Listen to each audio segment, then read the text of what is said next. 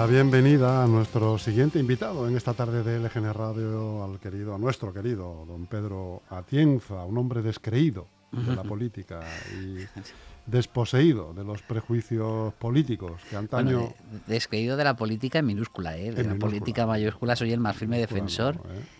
Y el más firme defensor de la dignidad de la política. Ahora que dices eso de la política mayúscula, ¿qué te parece, qué te parece este, esta paradoja de los, eh, los, le- los Leopard alemanes?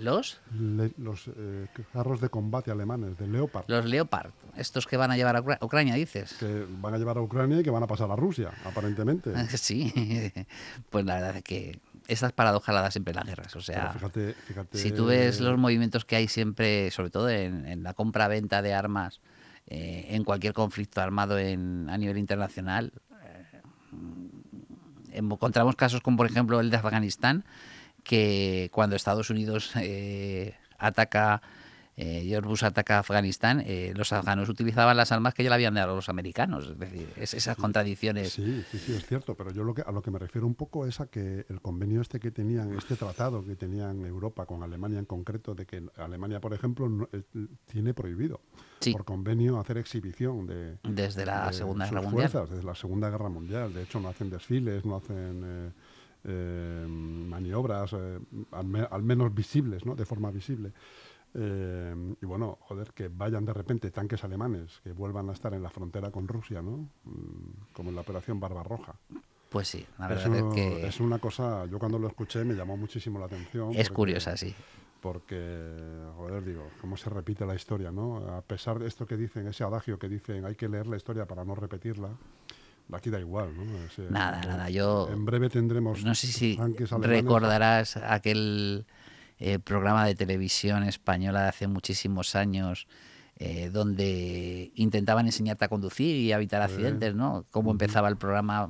Eh, Paco Costas. Sí, pues el, el- el vehículo tropezará dos veces con la misma piedra.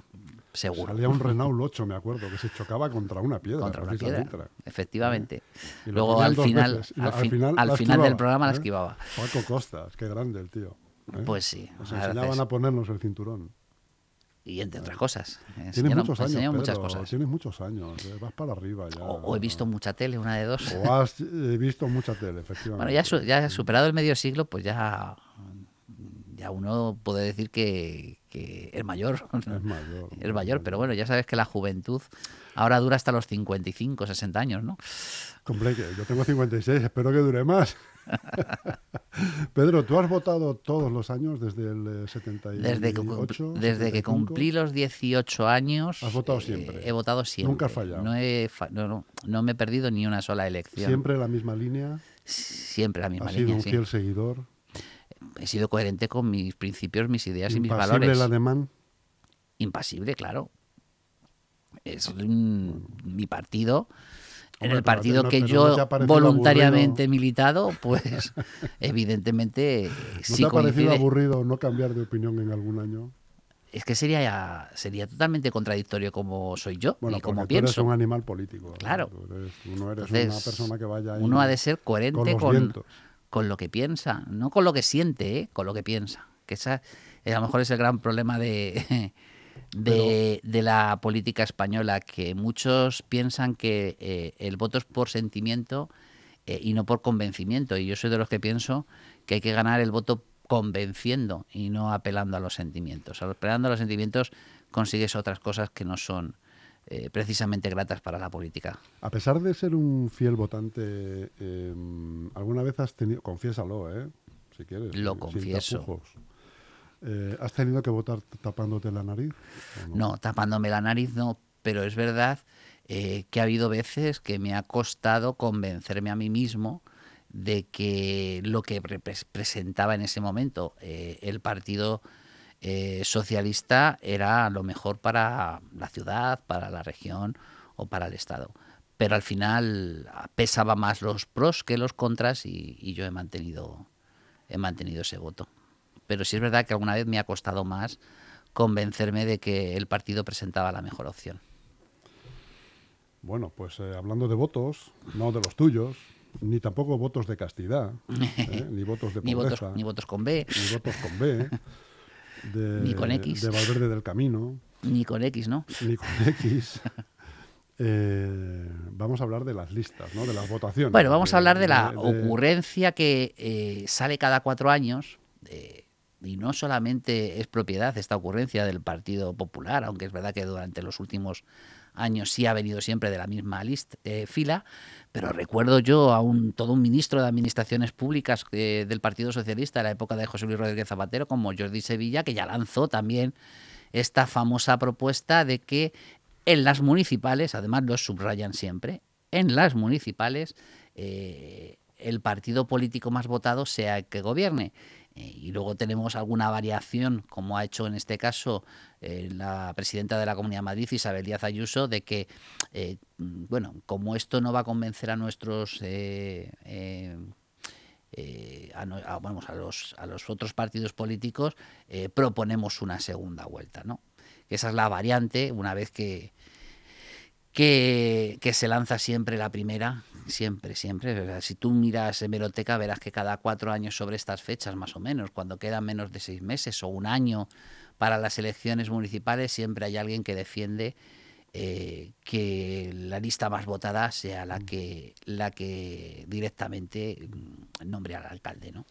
Bueno, si quitamos, si quitamos eh, la Constitución, ¿no? porque en algún momento has dicho que incluso Para podría mí ser es anticonstitucional. No, no, he dicho que es incoherente, In- incoherente, incoherente. con la Constitución, es lo que he si dicho a- quitamos a, a esa incoherencia, esa incoherencia eh, a ti en puridad, en puridad, ¿no te parecería eh, lo normal que gobernase la lista más votada? En puridad, repito. ¿eh? Vamos a ver, la lista más votada no. Así, o sea, directamente eh, esa frase te va a decir no estoy de acuerdo. No estoy de acuerdo con que gobierne la lista más votada porque la lista más votada puede darse con un 23% y por lo tanto no convencer, eso significa que no ha convencido al 70 67, 77% restante, ¿no? Es decir, hay como una especie de... eh, a las segundas vueltas, pues mira, me convencería un poquito más. Porque evidentemente quien gane va a ganar con el 51% de los que vayan ese día a votar, eh, al menos con el 51%, ¿no? Es decir, una segunda vuelta sí que podría a mí convencerme. Pero claro, para que a mí me convenciera me tiene que convencer que haya una coherencia, que es lo que yo te, eh, te contaba fuera de micrófono. Es decir, eh, para mí estas propuestas son incoherentes con la propia Constitución española. ¿Y por qué digo esto? Porque ya en sus primeros artículos estamos, estamos hablando de la definición de la democracia en España. eh, lo que defiende es un sistema parlamentario. ¿Eso qué significa? Que a lo mejor el problema es que los políticos eh, no explicamos estas cosas, y los politólogos tampoco explicamos estas cosas, no solamente los políticos, a la ciudadanía, para que lo entiendan, nosotros elegimos a nuestros representantes en el Parlamento, a nuestros representantes legislativos. Eso es lo que elige directamente el ciudadano, a nivel estatal, a nivel autonómico o a nivel local. Eh, y no elige al Poder Ejecutivo, porque nuestro sistema es parlamentario. Por lo tanto, que el alcalde sea la lista más votada entra en contradicción absoluta con el sistema parlamentario, porque es el, el- el sistema parlamentario el, ejecutivo, el órgano ejecutivo, el presidente del Estado, el presidente de la comunidad autónoma o el alcalde eh, de una ciudad, depende, depende del poder legislativo, ayuntamiento pleno, asamblea o eh, congreso y senado. Es decir, hay una dependencia que estableciendo un sistema de elección directa, que es lo que al final esta propuesta pretende, eh, entra en contradicción. Y te ponía yo un ejemplo eh, para que todo el mundo entienda la contradicción, porque imagínate que, venga, nos hemos vuelto todos locos, vamos a hacer que el alcalde sea el de la lista más votada, ni segunda vuelta, ni leche, ni nada. Votamos los ciudadanos, votamos una lista de 27 y el número uno de esa lista automáticamente es el alcalde si es la lista más votada. ¿Vale? 27 días después, 25 días después, en muchísimos municipios de España nos vamos a encontrar con una moción de censura que va a derrocar a ese alcalde porque tienen la mitad más uno de los representantes y van a elegir al alcalde 27 días después que no va a ser el de la lista más votada. Y eso no lo puedes impedir, porque tienes que establecer un sistema de control. Lo que pasa es que el sistema de control, en un sistema parlamentario, vuelvo a repetir, el sistema de control, evidentemente, del Ejecutivo es el poder legislativo. Es que no hay otro. Ahora bien, si lo que pretendemos es establecer este sistema de eh, presidencialista o semipresidencialista como existe en Francia, lo que tenemos que dar es dar la vuelta al cacetín a todo el sistema electoral que establece la Constitución española y apostar por un sistema diferente. Italia lo ha hecho varias veces durante el siglo XX y el siglo XXI, es decir, que no es una cosa que nos llevemos a las manos en la cabeza. Si queremos establecer un sistema de mayorías, lo establecemos desde el principio y somos coherentes. Eh, mira, hay un sistema eh, de elección mayoritaria que es eh, muy diferente a lo que todo el mundo entiende, que es el británico. El británico también es un sistema de mayorías, es decir, tú eliges a tu diputado y tu diputado es tu diputado de referencia porque solo votas a una persona. Pero ¿quién elige al primer ministro? Los diputados del partido más votado, no los ciudadanos. Es decir, para que veas la variedad que existen estos sistemas de elecciones eh, a todos los niveles. Pero aquí en España es curioso que quien defiende esta idea solo la defiende para lo municipal. A ver, Feijó, por ejemplo, ha hecho unas declaraciones diciendo es que a nivel estatal no se necesita, porque aquí en España siempre ha gobernado el partido más votado, salvo la moción de censura de Pedro Sánchez que solo elude, bueno, de hecho ni menciona a Pedro Sánchez precisamente porque es la excepción, ¿no? Con esa moción de censura, cuando el Partido Socialista gobierna eh, tras la moción de censura, no es el partido político más votado en España, si lo fue en las siguientes elecciones generales, ¿no? Eh, claro, eh, pero, pero es que puede ocurrirte, puede ocurrirte perfectamente, además, con estos últimos resultados que dan las encuestas, si alguna de ellas se, se, llevara a la práctica, se podría dar el caso de que el bloque de la izquierda superara al bloque de la derecha, aunque el, partido político del bloque de la derecha sea el partido político más votado. Es verdad que existen unos sistemas de corrección para impedir esto, que estoy ahora hablando, eh, que es la imperfección eh, que existe en el reparto de diputados en el Estado español. Tenemos muchas provincias, tenemos 50 provincias más dos ciudades autónomas, eh, que eligen a sus diputados y a sus representantes con un número mínimo eh, de diputados por provincia que hace que se descompense el sistema. Y, por ejemplo, y lo van a entender todo el mundo, eh, quien más diputados, hablando ya por comunidades autónomas, por, por agruparlo un poquito, quien más diputados pone en el Congreso de los Diputados es Andalucía. En comparación con Castilla y León, que también pone muchísimos diputados, si comparamos diputados con población, pues los diputados de Castilla y León salen mucho más baratos que los diputados de Andalucía. Es decir, es mucho más fácil con menos votos obtener un diputado en Castilla y León.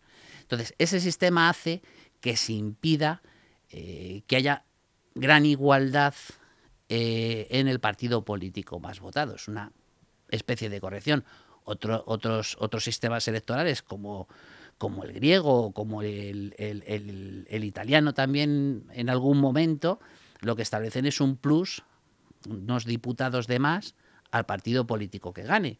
Porque al final es lo que te digo, tienes que afianzar al Ejecutivo. O sea, no puedes eh, tener el, problema de que un Ejecutivo, como en Bélgica, por poner otro ejemplo, donde el Ejecutivo o directamente no se elige y tenemos gobiernos en funciones durante cuatro años, creo que es el récord, eh, un gobierno funciona cuatro años porque fueron incapaces los partidos políticos belgas de elegir un gobierno, o como ocurre, eh, es verdad que ocurre, y aquí en Leganés hemos tenido un claro ejemplo, en, la, en, la, en el mandato anterior, eh, seis concejales de 27 estén gobernando teniendo al resto enfrente, ¿no? Es decir, hay, que buscar algún sistema de afianzar el Ejecutivo.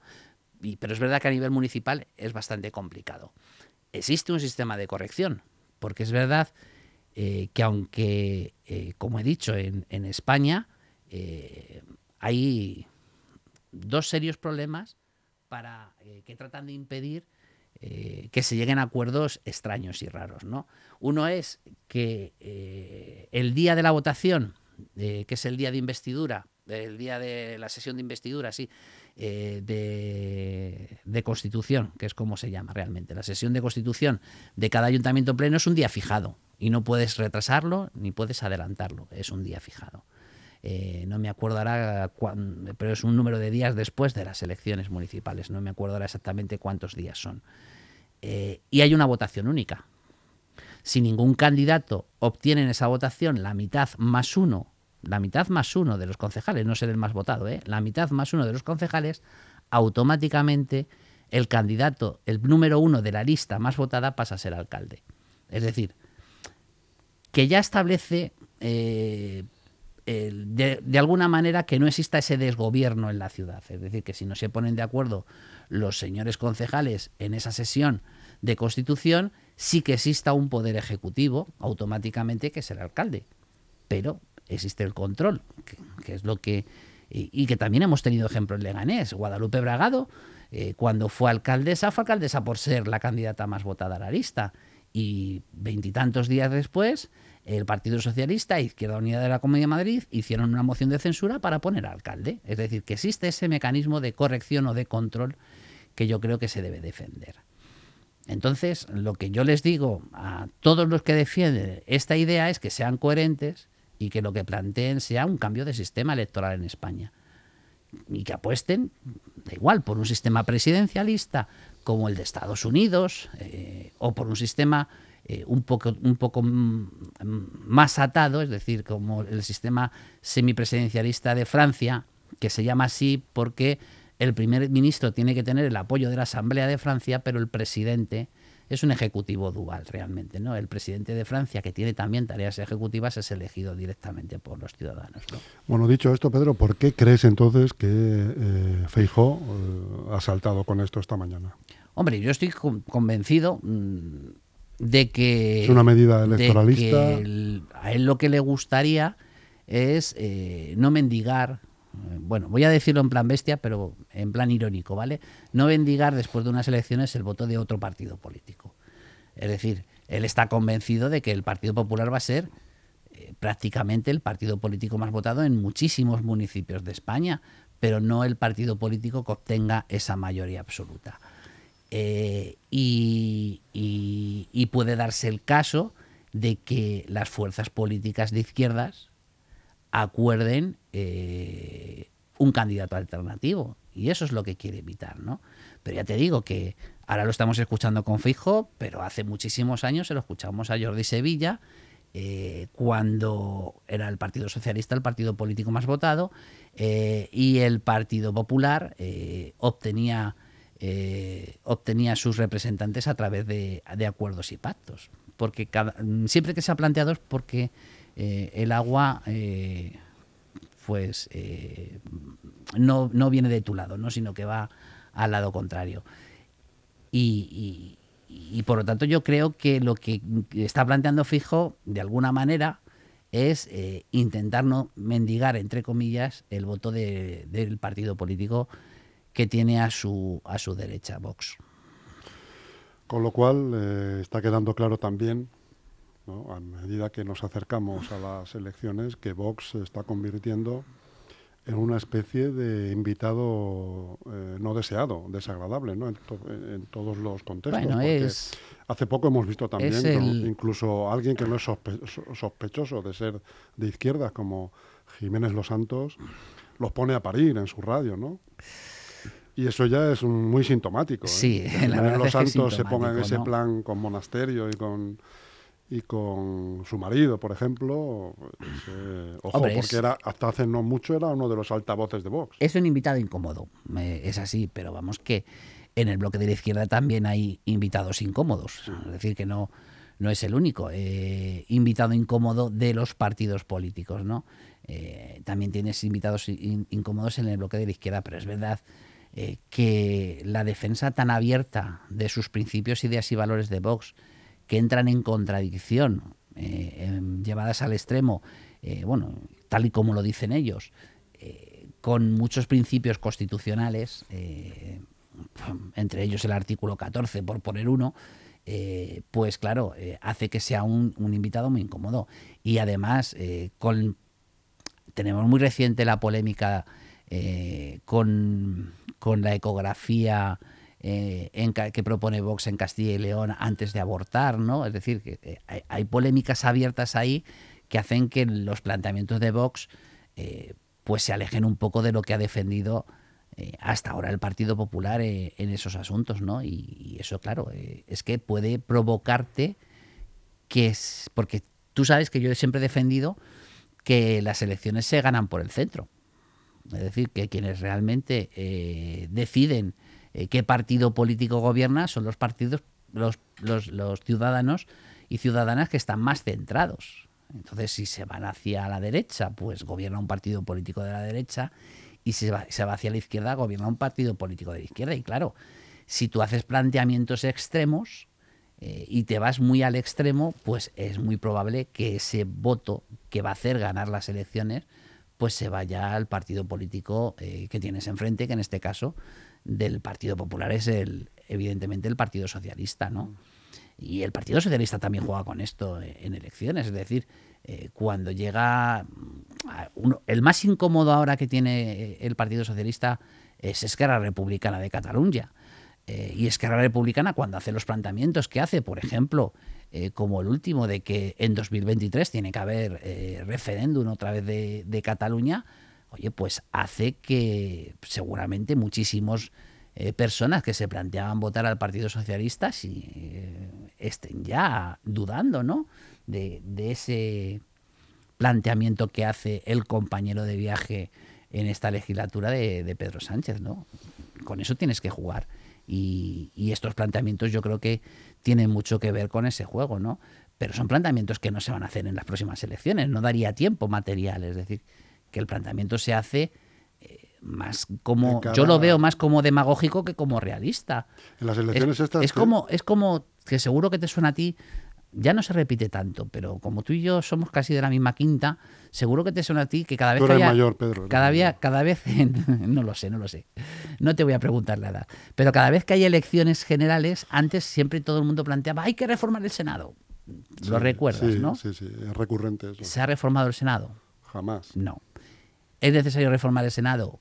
Seguramente sí. Pero seguiremos escuchando, hay que no, hay que quitarlos hay que si todo el mundo está convencido de que hay que reformar el Senado, siéntate y plantealo. Pues esto es igual. Si tú estás convencido de cambiar el sistema electoral eh, español, siéntate y plantealo. Lo que pasa es que yo creo que no son mayoría los que piensan que hay que cambiar el sistema electoral y darle esa coherencia que te estoy contando, claro. Pedro, en tu larga singladura como votante, eh, como fiel votante, ¿alguna vez te ha tocado ser mesa en algunas elecciones? Me tocó, me tocó una, pero de suplente, y, vino el titular. ¿Hubo follón en la mesa aquella noche? No. ¿El recuento? No, no, a ver, yo he estado en muchas mesas, pero como interventor o como apoderado del Partido Socialista. Como miembro de la mesa eh, no llegué a estar, porque aquella vez que me tocó vino el titular y yo pues me pusieron el sellito correspondiente y me fui para mi casa. Bueno, me fui para mi casa. Realmente cogí la papeleta, la, carpetita de interventor y me puse de interventor en otro colegio electoral, ¿no? O sea, decir que me tragué. Eh, al final te tragaste el día. Pero tienes de todo, tienes de todo. Eh, tienes follones. Eh, es que al final, claro, cada presidente o cada mesa es de su padre y de su madre. Eh, y, la verdad es que hay algunas veces, y igual pasa con los interventores y apoderados de los partidos políticos, los tienes de todos los colores. Pero al final, después de muchas horas, parece que no, pero llegas como una especie de ten content de, de, que la cosa tiene que ir bien. Y, al final es votar, es, contar el voto del ciudadano, o sea, es blanco y negro, no hay más, no hay más, no hay más historia, ¿no? Pero siempre hay alguna polémica con alguna papeleta. Eh, que puede ser considerada nula, que no puede ser considerada nula. Siempre sale, en todos los colegios en los que he estado yo, siempre sale el típico sobre con, con rodajas de chorizo. Mm. Es decir, hay, hay, votos que se repiten muchísimo. Pero bueno, son anecdóticos y, con carácter general. Eh, la verdad es que todas las elecciones en las que he estado, no he estado en las primeras, porque solo he estado eh, a partir de los 18 años en todas, menos, en, menos, menos una que no pude va bien en los colegios, en, las mesas va, va, todo muy bien. No hay, no hay grandes polémicas. Pues muy bien, querido amigo. Pedro, hemos llegado al final del recuento esta tarde. ¿eh? Sin grandes novedades. Y, qué ha salido? Pues que has ganado tú, como siempre. No, no. aquí, está claro. Yo lo único que hago es... la lista más votada, sin duda. Yo lo único que hago es intentar llevar a reflexión a la gente y que cuando sueltan estas cosas piensen en lo que hay detrás, ¿no? Y, no es que yo no estoy diciendo que sea mala o buena la idea, sino que hay que eh, lanzarlas donde se debe y hay que ser coherente desde el principio hasta el final con lo que se defiende. Y si lo pides para los municipales, tienes que pedirlo también para la Comunidad de Madrid, esa segunda vuelta en la Comunidad de Madrid, o para el Estado. Muy bien, querido amigo. Nos vemos la semana que viene, Pedro. Muchas gracias. Y un saludo a todos.